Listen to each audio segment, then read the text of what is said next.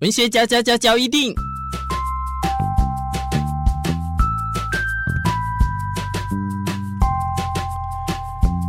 欢迎收听文学嚼一定。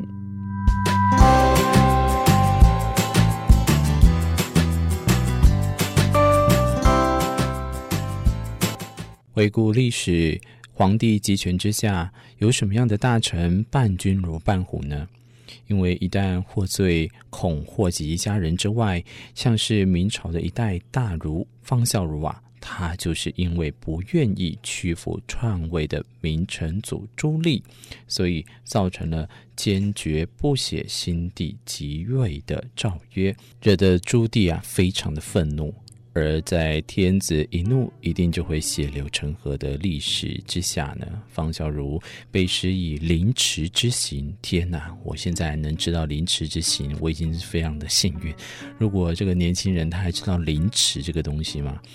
所以这个凌迟之刑呢，遂也成为历史上第一位被诛十族的大臣。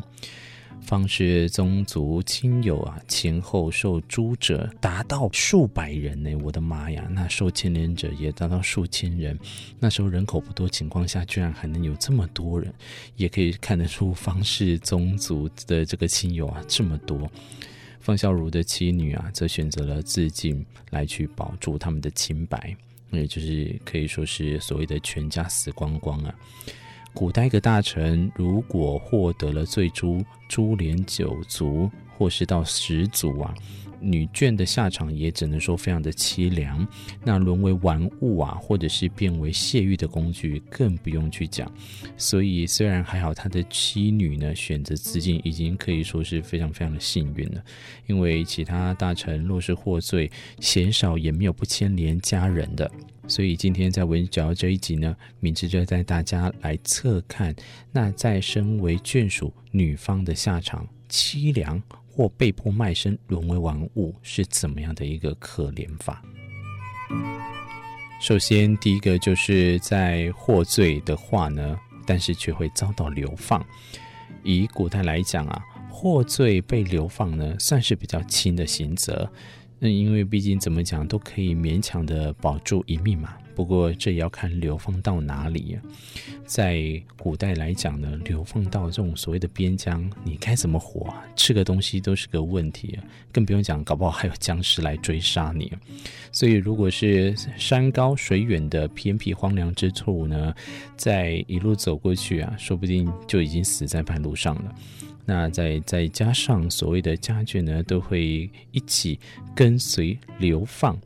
如果万一生病啊，那遇到强盗土匪，恐怕也是凶多吉少。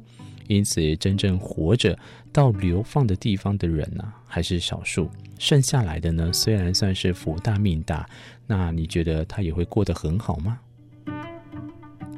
第二个呢，就是遭到变卖或是成为奴隶。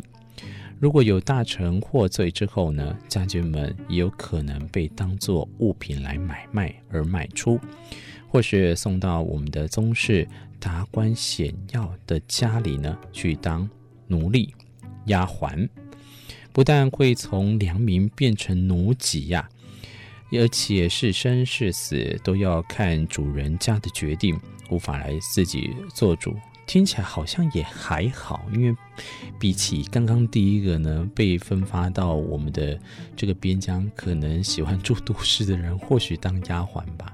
呃，有时候看这个所谓的这个宫廷剧啊，或者是宫心斗角的感觉呢，其实发现好像还蛮蛮多人喜欢在这样的宫廷剧里面去发挥的。如果有丫鬟运气好的，也有可能被主人家纳为小妾之流。不过呢，也只能算是贱妾。天哪，以前的人动不动都把自己变成贱内贱外，现在还有贱妾。所以在这样身份地位的下流，也比不过正式下聘所纳的良妾呢。再加上，就算生子之后，孩子的地位也通常不会多高啊。那最后的结果也会沦为嫡系子孙的奴仆，这样的情况下呢，这也只能说你是嫁到好的情况，嫁到不好的，你该怎么样的凌迟法，或许该想的都会想得到。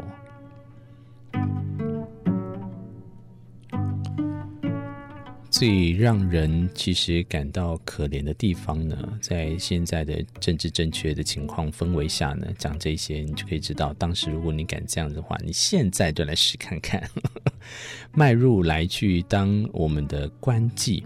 所谓的官妓呢，也就是在呃女眷受到最惨的情况，在很多朝代来讲都有所谓官营的教坊司，这个应该就是有点像我们的。民初吗？或者是台湾三五三零到五零年代的妓女户，是不是？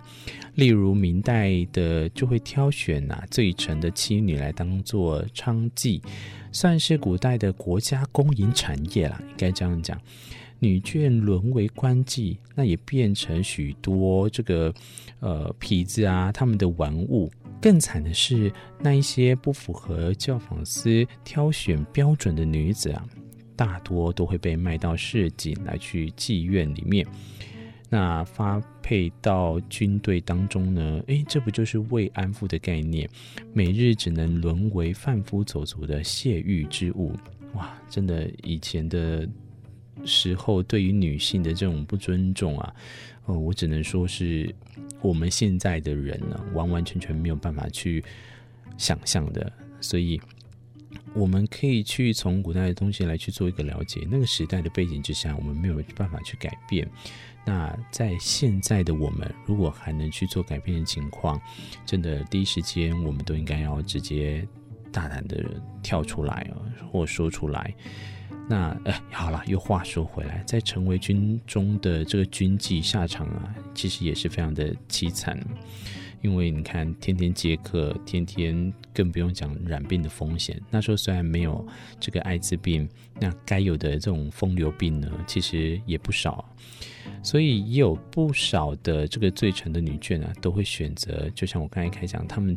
的这个方孝孺的妻女就直接自尽或投井等等的，来去保住清白贞洁。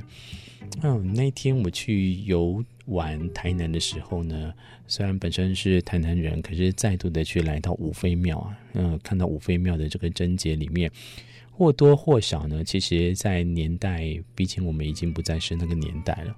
可能看起来呢，我们都会觉得非常的光怪、荒唐、陆离等等。可是呢，又话说回来，那个年代宁死去投胎呀，选择一个新的好人家，而不是这样子的苟延残喘、受人凌迟欺辱。好啦，今天的文学交易电影就在这么的警示剧场的感觉呢，跟大家分享到这边。如果你要是喜欢的，不妨麻烦你帮我按订阅，推荐给我们的好朋友，分享给大家一起来收听文学交易电影。我是主持人明智，我们下一集再相会，拜拜。